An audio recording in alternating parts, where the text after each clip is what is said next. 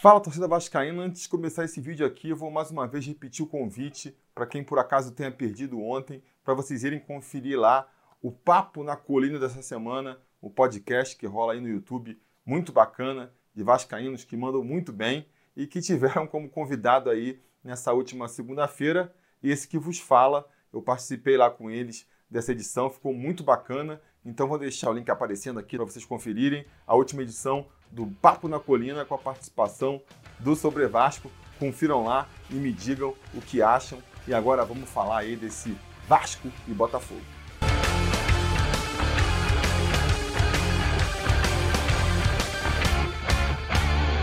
Fala, torcida vascaína, Felipe Tiru de volta na área para falar de jogo do Vascão, porque nessa quarta-feira, às nove e meia da noite, com transmissão da Rede Globo para parte da rede e do Premier para todo o Brasil, o Vasco recebe o Botafogo em São Januário pela 26ª rodada do Campeonato Brasileiro da Série A. Um jogo em que a vitória pode trazer aí a paz definitiva para o Vasco, pelo menos no que tange aí a, a, fuga do rebaixamento, né? A gente com uma vitória contra o Botafogo chegaríamos a 34 pontos, faltando aí ainda 12 rodadas para que o campeonato acabe. Então, fazendo aqui uma, uma projeção bem conservadora, que o Vasco ganhasse um ponto por rodada a partir daqui, um aproveitamento aí de 33,3%, que é um aproveitamento bem baixo, mesmo com um aproveitamento baixo desse aí, o Vasco conseguiria aí mais do que suficiente para escapar do rebaixamento. Então, uma vitória contra o Botafogo nesse clássico aí deixaria a vida do Vasco bem tranquila nesse sentido. Inclusive, antes de começar essa sequência aí de, de três jogos, né? Havaí, Fortaleza e Botafogo, a gente comentava que esses jogos seriam decisivos, dependendo do aproveitamento do Vasco, para projetar o que o Vasco disputaria nessa reta final de Campeonato Brasileiro. E curiosamente, a gente chega aí no último desses três jogos com os três cenários ainda em aberto. Porque seguindo a hipótese que eu fiz lá nesse preleção antes do jogo contra o Havaí, né? Se o Vasco por acaso terminasse essa sequência de três jogos, de nove pontos disputados, com só quatro pontos conquistados, a gente se aproximaria perigosamente da zona de rebaixamento e aí teríamos aí um, um, final de campeonato, um final de ano terrível, com aquele sofrimento, com aquela angústia que a gente já está bem acostumado, infelizmente, mas que a gente não quer viver de novo. E pode acontecer ainda, né? Se o Vasco perde, o Botafogo termina essa sequência com quatro pontos. E apesar da gente estar aí em 12 lugar na tabela, os times imediatamente abaixo da gente estão muito colados, estão muito colados e uma derrota faria eventualmente até ultrapassarem a gente. Se a gente projetar que os nossos dois próximos jogos serão fora de casa, e aí o aproveitamento deve continuar baixo, isso pode ser bem crítico para a gente. Um empatezinho também vai ser ruim, mas deixa a gente com um aproveitamento aí de 5 pontos em 9 disputados, que naquela minha projeção lá do início eu coloquei como o mínimo possível para a gente conseguir manter essa campanha que a gente vem tendo aí, que é uma campanha de altos e baixos, de solavancos, uma campanha que machuca o torcedor vascaíno, mas que mal ou bem consegue ir mantendo uma distância segura da zona de rebaixamento. E se eventualmente a gente conseguir a vitória nessa partida contra o Botafogo, né? Conseguir aí duas vitórias consecutivas, seria a segunda vez no campeonato que a gente conseguiria isso, e a primeira vez foi também em dois jogos seguidos em São Januário, contra o Inter e contra o Ceará. Então, quer dizer, é possível, já foi feito, né? Se a gente conseguir essa vitória agora, a gente faria sete pontos em nove possíveis. Eu falei na época lá que seria aí a possibilidade de talvez até ficar sonhando com algo maior, mas eu nem vou tão longe não. Só ali, o algo maior, no caso, para mim, é simplesmente não ter que me preocupar mais com a possibilidade de sermos rebaixados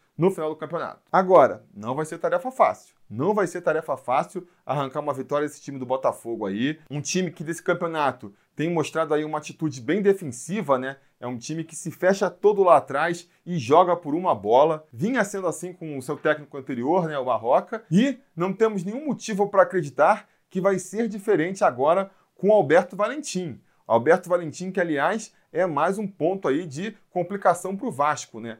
Acho que vai ser um fator de complicação, não tanto pela qualidade dele como treinador, mas pelas circunstâncias. Afinal de contas, fora o fato dele estar estreando no comando do Botafogo justamente contra a gente, e a gente sabe que essa coisa de mudar o técnico sempre é um estímulo novo no elenco, os jogadores querem correr mais para se provar de novo para o novo treinador, acredita que as coisas podem ser diferentes daqui para frente. Enfim, a gente sabe, né? Mudança de técnico sempre traz um impacto positivo nos primeiros jogos, né? Pelo menos nessa parte motivacional. Fora isso, ainda tem o fato de que ele era nosso técnico até o meio do ano, treinou a gente ali por uns oito meses, então conhece bem esse elenco que a gente tem, sabe os pontos fortes e principalmente os pontos fracos da equipe. Enfrentou a gente na semana passada, quando ele ainda era técnico do Havaí, e eu acho que mostrou até um pouco isso, né? Talvez a gente possa atribuir até a isso um pouco o mau rendimento do Vasco contra o Havaí. Ele sabe, por exemplo, que o time do Vasco, o elenco do Vasco, é, tem uma carência de bons meias, não consegue jogar pelo meio, que o ponto forte do Vasco é mesmo as jogadas pelas pontas,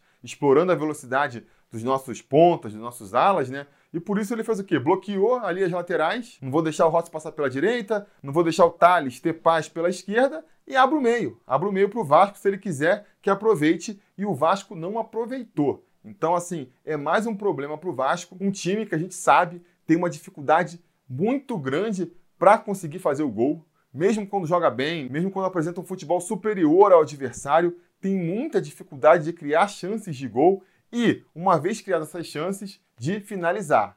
Pegando um adversário fechado, como deve ser o Botafogo, estou apostando que eles vão vir com os 10 jogadores ali trancados dentro da área e contra um técnico que conhece as nossas fragilidades, a tendência é dessa dificuldade ser ainda maior. Então, vão precisar de um esforço muito grande aí. Torço para que a torcida lote mais uma vez São Januário e empurre o time para cima. É parte fundamental para a gente ir buscar essa vitória. E fico torcendo também para o Vanderlei Luxemburgo tirar aí um coelho da cartola, né? Justamente porque vai enfrentar um adversário que tem um, um esquema tático, uma proposta tática contra a qual o esquema tático do Vasco não costuma funcionar, justamente porque vai enfrentar um adversário cujo técnico já conhece, já entende a filosofia que esse time do Vasco joga. Justamente por isso é que eu espero que o Vanderlei Luxemburgo invente aí uma coisa nova, venha com um esquema novo para tentar surpreender. Até as circunstâncias desse jogo estão empurrando para isso, né? Porque a gente sabe, né?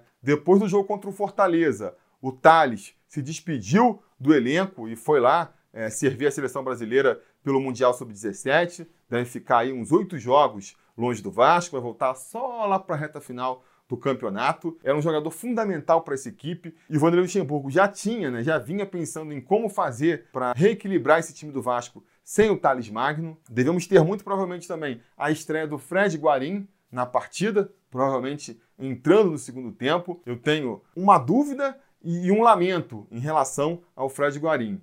A minha dúvida é em que condições ele vai se apresentar, né? condições físicas principalmente, porque é um jogador talentoso. Você vê nos treinamentos ali que o cara sabe como pegar na bola, sabe como inverter uma bola, sabe finalizar, é, é uma característica muito forte dele, né? O chute forte ali, de meia distância. São características que, que têm feito falta nesse time do Vasco, mas tem a questão da parte física, né? Ele vai estrear no time com certeza longe da forma ideal, mas a dúvida fica sendo se ele, mesmo meia bomba aí, já vai conseguir ajudar o Vasco. Eu tenho o temor de que ele entre tão fora de forma, né? Depois que ele não conseguiu nem estrear contra o Fortaleza, o meu medo é que ele entre tão fora de forma que não consiga, não consiga é, jogar minimamente, não consiga é, jogar por muitos minutos, que eventualmente acabe se esforçando além da conta e aí acaba se contundindo e ficando mais tempo de fora. Eu tenho esse temor, né? Vamos torcer para que sejam temores infundados e que ele estreie, mesmo que jogue só um, um tempo, ou 30 minutos que seja, que nesse período que ele jogue, ele faça a diferença. E aí vai entrar o meu lamento, né? Porque a gente ficou aí meses, né? Desde que surgiu o menino Thales Magno nesse time do Vasco, a gente fica lamentando o fato dele jogar sozinho. Caramba, é um moleque com maior personalidade, com maior talento, mas joga sozinho no time. Não tem um jogador ali para dialogar com ele, um jogador também mais criativo, mais talentoso para dividir a responsabilidade, para eles conseguirem fazer uma tabelinha. E aí, finalmente, quando surge esse jogador, né, a gente fica torcendo para que o Guarim seja esse jogador. O Thales Magno vai para a seleção, vai ficar aí agora oito jogos fora. E aí, se o Guarim realmente se mostrar um talento, vai continuar sendo um talento isolado no time, porque o resto da equipe a gente sabe, né? São jogadores esforçados, mas que na hora da técnica mesmo ali, deixam a desejar. Mas então é isso, né? A gente deve ter a estreia do Fred Guarim aí, mesmo que só no segundo tempo. Tem também a questão se o Felipe Ferreira vai finalmente conseguir começar uma partida. Felipe Ferreira que foi contratado do CRB, o Vasco moveu mundos e fundos ali para conseguir tirar ele do CRB. Ele vem entrando no decorrer das partidas, vem fazendo bons jogos. A melhor atuação dele foi inclusive contra o Fortaleza. Então, por tudo isso, não faz sentido que ele não seja aproveitado na equipe titular, né? Muitos apostam aí que ele é a escolha do Vanderlei Luxemburgo para substituir o Thales Magno, não tanto no posicionamento, mas como referência, um jogador de criatividade no ataque, né? Isso já vai mudar um pouco a cara da equipe também. E tem também a questão aí do, do Thiago Reis, que a torcida vem cobrando há muito tempo. É um jogador com uma finalização muito boa, é um jogador que o Garoni levantou esses números aí, né? Em termos de aproveitamento, está entre os melhores do Campeonato Brasileiro e que foi elogiado pela comissão técnica do Vanderlei Luxemburgo essa semana, né? É, o Alexandre Melo lá falou que ele tem melhorado muito, é um jogador completamente diferente do que eles encontraram três meses atrás. E quem sabe, né, esse elogio todo seja um prenúncio de que ele venha a ser aproveitado. Talvez essa partida contra o Botafogo aí, onde eu prevejo um time muito retrancado, fechadinho lá atrás, seja o momento ideal para dar uma chance para o garoto. Uma vez que, se realmente o Botafogo vier todo fechadinho, o Vasco vai ter que fatalmente recorrer né, para aquelas bolas alçadas na área, aproveitar tudo quanto que é falta e escanteio para cruzar a bola na área. E aí tem um finalizador de excelência, que nem o Thiago Reis, pode fazer a diferença. Mas já que a gente já está especulando aqui sobre o time do Vasco, vamos então abrir aí a escalação para ver aí qual deve ser a formação que vai enfrentar o Botafogo. O mais provável é que o Vasco comece com Fernando Miguel no gol. Na lateral direita, vamos continuar com Iago Pikachu e os seus 100 gols conquistados na carreira. E a zaga é a zaga de sempre, Oswaldo Henriques jogando ali mais pela direita e o nosso capitão e líder Leandro Castan jogando ali mais pela esquerda. Completando a linha defensiva, fica a dúvida, né? Ele vai continuar com o Henrique, que fez uma boa atuação até contra o Fortaleza, ou vai trazer de novo o Danilo Barcelos? Eu apostaria no Danilo Barcelos, teoricamente ele ficou de fora para descansar, ou ficou de fora porque não marcava tão bem. Eu acho que o Botafogo não vai atacar com tanta agressividade, que eu já comentei aqui, acho que eles devem fazer um esquema mais defensivo. E aí, nesse caso, uma boa bola parada para conseguir, numa falta direta ou num cruzamento para dentro da área, pode ser fundamental e a gente sabe, esse é o principal recurso do Danilo Barcelos. Por isso, para essa partida, eu voltaria com ele aí na lateral esquerda. Do meio para frente, a gente começa aí com o Richard jogando como primeiro volante. Acho que é uma unanimidade essa posição, né? Jogando como segundo volante, mas pela direita, espera-se a volta do Raul. Tomara que o Raul volte aí, porque com a saída do Thales Magno, ele fica sendo o jogador que mais se destaca nesse time, ou que vem se destacando nos últimos jogos, né? Tomara que ele esteja de volta. E jogando como terceiro homem de meio campo, devemos ter Marco Júnior. Mais uma vez, acredito que o Vanderlei Luxemburgo vai apostar no Marco Júnior. Eu não faria isso, eu daria mais uma chance para o Andrei, que acho que fez uma boa partida contra o Fortaleza, bem melhor que o Marco Júnior, por exemplo. O Felipe Bastos também foi bem, você vai dizer, mas o Felipe Bastos tomou o terceiro cartão amarelo, não pode enfrentar o Botafogo, não é uma alternativa, então eu iria com o Andrei. Na frente, jogando mais pela direita, a gente deve ter o Felipe Ferreira, atuando ali por aquela posição, com certeza jogando mais centralizado do que jogaria o Rossi se estivesse por ali. E aí fica a dúvida, né? Se o Vasco vai, vai ter uma formação mais voltada para um 4-4-2 ou se vai ser um 4-3-3. Enfim, a gente vai ver, mas eu acredito que o nosso homem pela direita vai ser o Felipe Ferreira, porque o Rossi vai ser deslocado para jogar pela esquerda. No próprio jogo contra o Havaí, ele foi deslocado para aquela posição, né? O Luxemburgo, na época, justificou que já estava tentando preparar o time para a ausência do Thales, então acredito que ele vai jogar por ali agora contra o Botafogo. E finalmente, jogando como centroavante, né? Falei aqui que eu torcia pelo aproveitamento do Thiago Reis, mas eu acredito que ele vá mesmo é de Marrone. Minha aposta aqui é que ele vai apostar no Marrone jogando como centroavante. O Marrone que quando jogou nessa posição, não fez feio também. Não tem nem de perto o poder de fogo do Thiago Reis, mas ele é muito mais interessante em outras funções, conduzindo a bola, até fazendo pivô mesmo. Eu acho que ele sai melhor com o Thiago Reis. É um jogador que vinha sendo aproveitado, é um jogador que tem mais prestígio com o Luxemburgo, vamos dizer assim. Então eu acredito que ele vai ser o escolhido para essa posição aí. Se eu fosse o treinador, se eu que fosse escalar o time, eu faria um pouco diferente. Eu daria mais uma chance para o Thiago Reis jogando de centroavante e deslocaria o Marrone para jogar pela esquerda, que nem ele sempre joga, botando o Rossi no banco. O Rossi ficaria ali como aquela arma para o segundo tempo, né? Ele entrando no gás no segundo tempo, pegando a defesa adversária mais cansada, eu acho que ele poderia render melhor ali. Então insistiria com o Marrone pela esquerda, ou daria mais uma chance aí para o Gabriel Peck também, né? Que teve algumas poucas chances pelo profissional, foi bem, mas aí meio que inexplicavelmente acabou voltando para a base de novo, tá destruindo na base também. Então, por que não, né? Daria uma chance para o garoto ali pela esquerda, mas repito, não acho que é o que vai acontecer. A escalação que eu imagino que vá a campo é essa que eu dei aí, com, reforçando mais uma vez, a entrada do Guarim no segundo tempo, muito provavelmente no lugar do Marco Júnior. Vamos conferir, vamos conferir. Enfim, o que a gente tem de concreto aí é que vai ser um jogo difícil, vai ser um jogo na minha opinião, muito mais desenhado para um 0 a 0 até do que para uma vitória do Vasco, mas a gente vai ficar na torcida, né? Vai ficar na torcida para que o Vasco consiga achar uma bolinha que seja, que consiga mandar para dentro. O Vasco precisa de um pouco de sorte também, né? Então, assim, sabe aquela bola do Rossi que ele botou na trave, aquela bola do Felipe Ferreira que ele botou na trave no jogo contra o Fortaleza? Espero que numa circunstância similar nessa partida contra o Botafogo, a bola vá um pouquinho mais baixa e entre na rede e o Vasco consiga achar seu gol de um jeito ou de outro, porque vai ser fundamental essa vitória para trazer uma tranquilidade para a gente pelo restante do campeonato. Entrando aqui então na fase dos palpites, vamos ouvir aí o palpite do André Luiz, que foi o gato mestre da última rodada, acertou que o Vasco ia vencer de 1 a 0 do Pikachu e acertou que ia ser com gol de pênalti então a gente tem que dar aí moral para ele e ele vai dizer agora qual é o palpite dele para o jogo contra o Botafogo. Diz aí, André. Fala, Felipe, beleza?